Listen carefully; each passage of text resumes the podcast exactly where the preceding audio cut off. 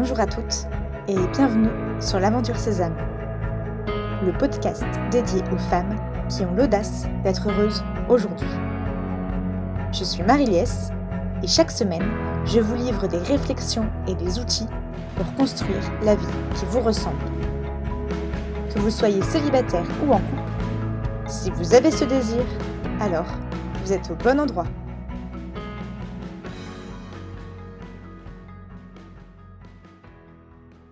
Pas de volonté. J'ai la flemme. J'arriverai jamais à faire ça. Il faut une énergie de dingue pour se reconvertir, construire son couple, se maquer, être heureuse, organiser un voyage, acheter un appartement, arrêter de fumer. Mais moi, je n'ai pas cette énergie-là. Ou plutôt, je n'ai pas cette volonté. Aujourd'hui, j'ai envie de vous parler de volonté car c'est un mot qui s'associe souvent à un changement, et pourtant c'est une action que beaucoup de personnes préfèrent ne pas trop fréquenter. Et pourtant oui, il faut de la volonté pour construire son bonheur, et ça on ne pourra jamais nous le retirer. Mais c'est quoi la volonté? Je prends un exemple. Il y a deux ans, j'ai arrêté de fumer. C'était un 31 décembre, j'ai pris une taffe sur la cigarette d'une amie. Ça faisait six mois que je me disais que ça serait bien d'arrêter, mais je n'y arrivais pas. Bah oui, en même temps, j'ai commencé très ou même trop jeune. Donc, même si ça faisait un moment que je me le disais, j'étais bien accrochée à cette cigarette. Pour moi, elle était le signe de bons moments, de détente, de sociabilité. Associée à un petit verre de vin, elle était encore plus appréciée. C'était pour moi impossible de m'en détacher. Oui, mais depuis quelques mois, J'en avais marre d'être obligée de sortir dans un froid glacial pour la consumer, marre que toutes mes fringues sentent fort le tabac, que mon portefeuille soit autant sollicité, mais aussi que mes poumons soient obligés de cracher. Alors là, la question d'arrêter s'est posée. Et je me disais tout le temps, je n'ai pas cette volonté, pourtant ça serait bien. Jusqu'au jour où j'ai décidé, j'ai posé un choix, et j'ai compris que oui, cette volonté est en moi. Alors ce fameux 31 décembre, j'ai dit stop. J'ai réussi à dissocier le côté festif et sociable de la cigarette. Ça a pris du temps. D'ailleurs, même deux ans après, cette sensation de vouloir fumer revient régulièrement. Mais j'ai réussi à utiliser ma volonté pour arrêter. Sacrée fierté. C'est vrai qu'il y a des domaines dans lesquels on pense avoir plus ou moins de volonté, mais quels sont ces domaines? Et pourquoi ne réussirions-nous pas à mettre en route notre volonté? Je me souviens, il y a presque dix ans, une amie de ma sœur s'est reconvertie. Elle avait décidé de devenir psychologue à 30 ans. Repartir de zéro, reprendre cinq ans d'études, ne pas avoir de revenus, sans conjoint pour l'aider, en habitant Paris. Bref, elle avait choisi de se débrouiller, de se démerder, de composer pour réussir à obtenir ce diplôme. Et moi, je me disais, Jamais je ne pourrais faire ça. Je déteste les études, j'ai trop besoin de temps libre, de week-ends de copains, de vacances, de petites bières en terrasse. Je ne pourrais pas faire cette concession de gagner si peu d'argent, de renoncer à tant de choses, et cela juste pour un boulot. Je prenais cette nana pour une folle. C'est drôle la vie. Car vous le savez, il y a maintenant plus de deux ans, je me suis lancée dans l'aventure complètement folle de la reconversion. En quittant mon poste, je ne savais pas ce qui m'attendait. Mais c'est ma volonté qui m'a amené à monter Sésame et obtenir jeudi dernier ma certification de coach en intelligence émotionnelle et amoureuse.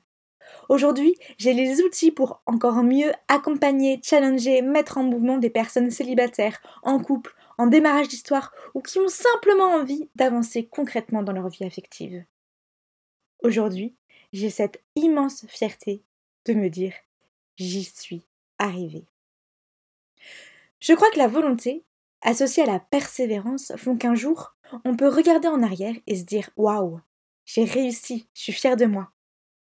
Car c'est bien ça l'objectif, pouvoir atteindre cette fierté et se dire J'y suis arrivé. Et ça peut être sur des sujets affectifs, professionnels, des rêves ou même pour une couche de peinture. Il n'y a pas de petits actes de volonté. À partir du moment où l'on utilise notre volonté, on est gagnant. Et on arrivera encore plus à l'utiliser et à la déployer pour atteindre d'autres envies plus lointaines, plus profondes, plus élevées. On sera encore plus capable de persévérer pour déployer cette volonté.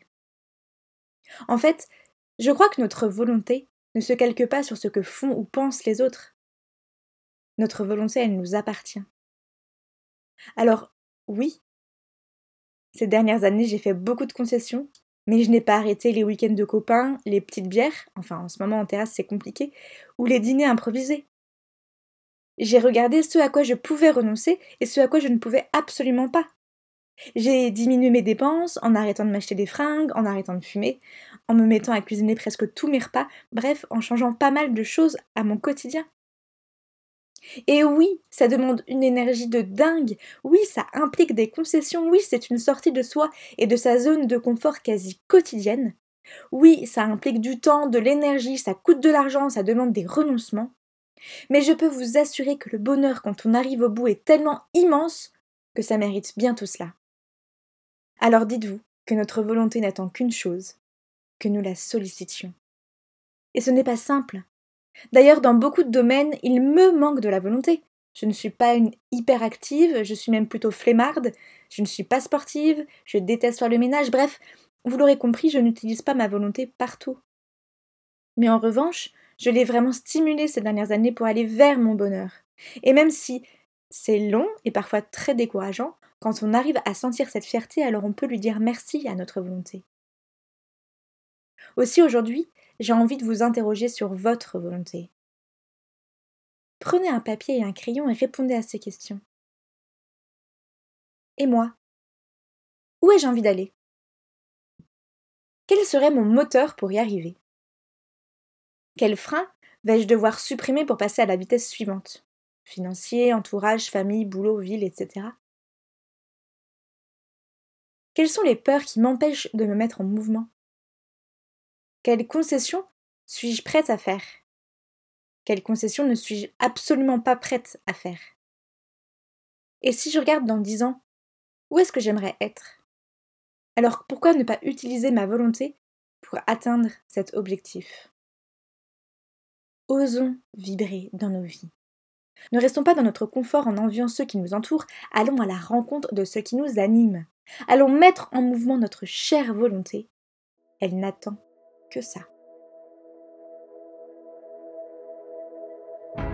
Pour suivre l'aventure Sésame, rendez-vous sur le site www.aventure-sésame.fr.